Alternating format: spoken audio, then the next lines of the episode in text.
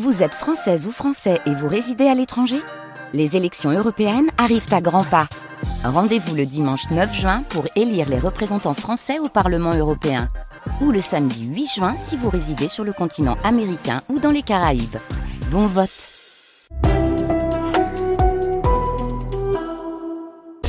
Bienvenue, bon réveil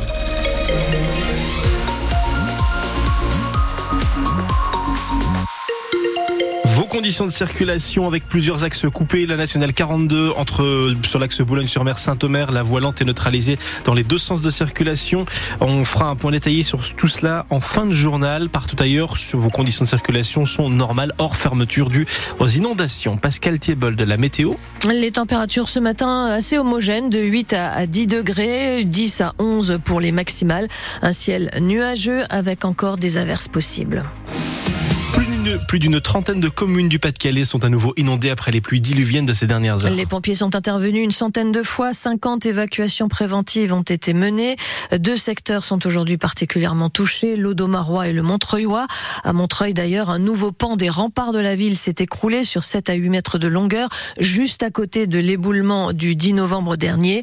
La canche dans ce secteur est très haute. Ses affluents débordent. Mathieu Darrier, vous vous êtes rendu à Brimeux dans les Sept Vallées. La canche n'a cessé de monter durant la journée et la soirée à Brimeux, s'invitant pour la deuxième fois chez Chantal. C'est catastrophique, quoi. En deux mois de temps, deux fois comme ça, c'est énorme pour nous. C'est dur quand même à accepter. On aura beaucoup de travaux. Je n'ai rien fait, malheureusement. il y en a qui ont déjà fait des travaux, malheureusement. Il va falloir recommencer. Un peu plus loin, dans le quartier le plus touché, Romain a été le premier sous les eaux de la Canche pour la deuxième fois. L'expert est passé le 22 décembre, donc il y a, peu de temps, et on va recommencer. Hein. En fin de compte, on avait fait le nettoyage, pas de travaux, mais bon, je n'ai euh, jamais connu d'inondation, c'est vraiment exceptionnel. Comme la montée des eaux est quand même progressive, hein, on a pu monter le, tout, tout l'immobilier, enfin sauf les grosses choses, hein, mais ils sont surélevés, donc il n'y a pas vraiment de perte matérielle ni de biens personnels. Hein. Je suis réfugié à 300 mètres euh, chez ma grand-mère. Régis Pic est l'ancien maire de Brimeux, 25 ans à la tête de la commune, sans jamais connaître ça. Alors, il cherche des explications. Il y a sûrement des choses à faire. On cure beaucoup moins les fossés, et puis euh, ben, il y a tellement de contraintes administratives que ben, on ne peut pas faire ce qu'on a envie de faire. Puis cette année, c'est vrai qu'il a plus beaucoup trop, beaucoup, beaucoup trop.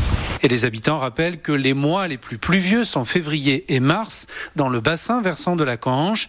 Ils savent donc que ces inondations peuvent encore durer. Reportage de Mathieu Darrier à Brimeux. Donc, face à cette nouvelle montée des eaux dans des zones déjà sinistrées en novembre, Emmanuel Macron a annoncé sur le réseau X qu'il avait donné instruction de renforcer le dispositif de secours déjà engagé avec 120 nouveaux pompiers, des militaires de la sécurité civile et de nouveaux moyens de pompage. La France a demandé de l'aide à nos voisins européens.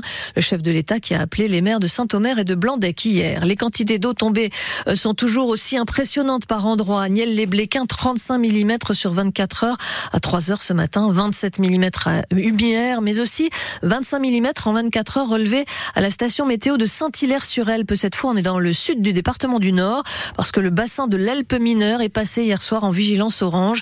Il y avait des risques de débordement cette nuit sur Étreint. Pour les autres cours d'eau, là est toujours en vigilance rouge et six autres euh, cours d'eau du même secteur sont en orange. Beaucoup d'eau hier et cette nuit, beaucoup de vent aussi. Des rafales, un 138 km heure ont été enregistrés en fin d'après-midi au Cap Griné, 129 à Boulogne, 117 à Dunkerque, 96 km heure à Lille. Des vents violents qui ont entraîné des restrictions de circulation sur les viaducs du Boulonnais sur la 16. Il y a eu moins de féminicides en France en 2023 qu'en 2022. Selon les chiffres livrés hier par le ministre de la Justice, Éric Dupont-Moretti, 94 femmes ont été tuées par leur conjoint ou ex-conjoint, ce qui représente une baisse de 20%. Une situation loin d'être satisfaisante selon le garde des Sceaux, qui estime tout de même que l'engagement de la justice pour endiguer les féminicides euh, porte ses premiers fruits. Le corps d'une étudiante de 23 ans qui n'avait plus donné signe de vie depuis la nuit du réveillon a été retrouvé hier dans un bassin du port du Havre en Normandie. Une enquête avait été ouverte pour disparition inquiétante. La jeune femme avait passé la soirée du 31 avec des amis, mais le groupe s'était séparé pour rentrer. La métropole européenne de Lille réclame à Alstom des mesures d'urgence pour assurer la continuité du service public des transports. L'affaire était examinée hier à Lille lors d'une audience en référé au tribunal administratif. La MEL estime estime que ce service public des transports va se dégrader à partir de l'été 2025 si Alstom ne livre pas les rames rallongées sur la ligne 1. Le constructeur dit pouvoir mettre en service son nouveau métro, mais seulement en février 2026. À cette date, 11 des 144 rames seront parties à la casse en raison de leur limite d'âge. Le tribunal administratif rendra sa décision dans une dizaine de jours. Elle s'appelle Juliette. Elle est née le 1er janvier à 1h45. C'est le premier bébé de l'année 2024 né à la maternité de l'hôpital de Valenciennes. Une petite fête était organisée hier avec des cadeaux pour la petite de 3,5 kg et des fleurs pour la maman. Sophie Morland, vous avez rencontré cette petite famille. Elle a bien du mal à ouvrir les yeux avec toute cette agitation autour d'elle. Entre deux tétés, Juliette reste blottie contre sa maman Sarah, venue pour des contractions pendant la soirée du 31 décembre. On a décidé de se présenter, mais en pensant qu'on allait rentrer à la maison euh, dans la soirée, mais finalement le travail a débuté et on m'a annoncé que, bah, que c'était pour le soir même. Voilà, je suis partie en césarienne euh, trois heures après mon arrivée et tout s'est très bien passé. euh, L'équipe était au top, euh, personnel médical, euh, rien à dire et on était super heureux d'accueillir notre petite Juliette, donc à 1h, 1h45. Premier bébé donc de la maternité de Valenciennes. Pas de réveillon du Nouvel An cette année donc pour Sarah et son compagnon Damien, car Juliette était semble-t-il pressée de naître avec un peu d'avance sur la césarienne qui était programmée ce mardi. On avait prévu de faire ça tranquillement chez nous. On voulait se faire quand même quelque chose euh, nous deux, tous les deux, mais finalement euh, il y a eu des petites péripéties qui sont euh, arrivées entre temps. C'est le plus beau cadeau qu'on aurait pu espérer euh, pour la nouvelle année. Juliette, qui a elle aussi été bien gâtée par la maternité et la ville de Valenciennes, doit maintenant faire connaissance avec son grand frère, Arthur, âgé de 3 ans. À noter que la maternité de Valenciennes a aussi célébré la naissance de Capucine, le deuxième bébé de l'année qui a pointé le bout de son nez à 3h24 le 1er janvier. La Coupe de France de football se prépare. Ce week-end, ce sont les 32e de finale avec six clubs nordistes en lice. Aujourd'hui et demain, nous vous racontons les coulisses, les préparatifs de l'événement pour les petits clubs entre 18h et 19h.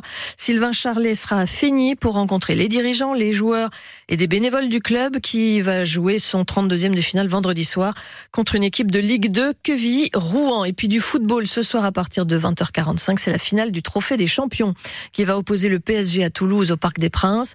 Rencontre boycottée par une partie des supporters toulousains mécontents de voir leur équipe jouer sur le terrain de l'adversaire. À l'origine, la finale devait en effet se jouer à l'étranger comme c'est le cas depuis 2009 en Thaïlande en l'occurrence, mais l'organisateur a annulé.